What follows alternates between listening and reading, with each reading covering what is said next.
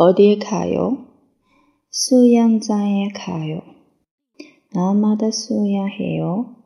네, 날마다 수영해요. 지금 병원점에 가요. 토요일에 친구들이 우리 집에 와요. 대통령은 대학교에 다녀.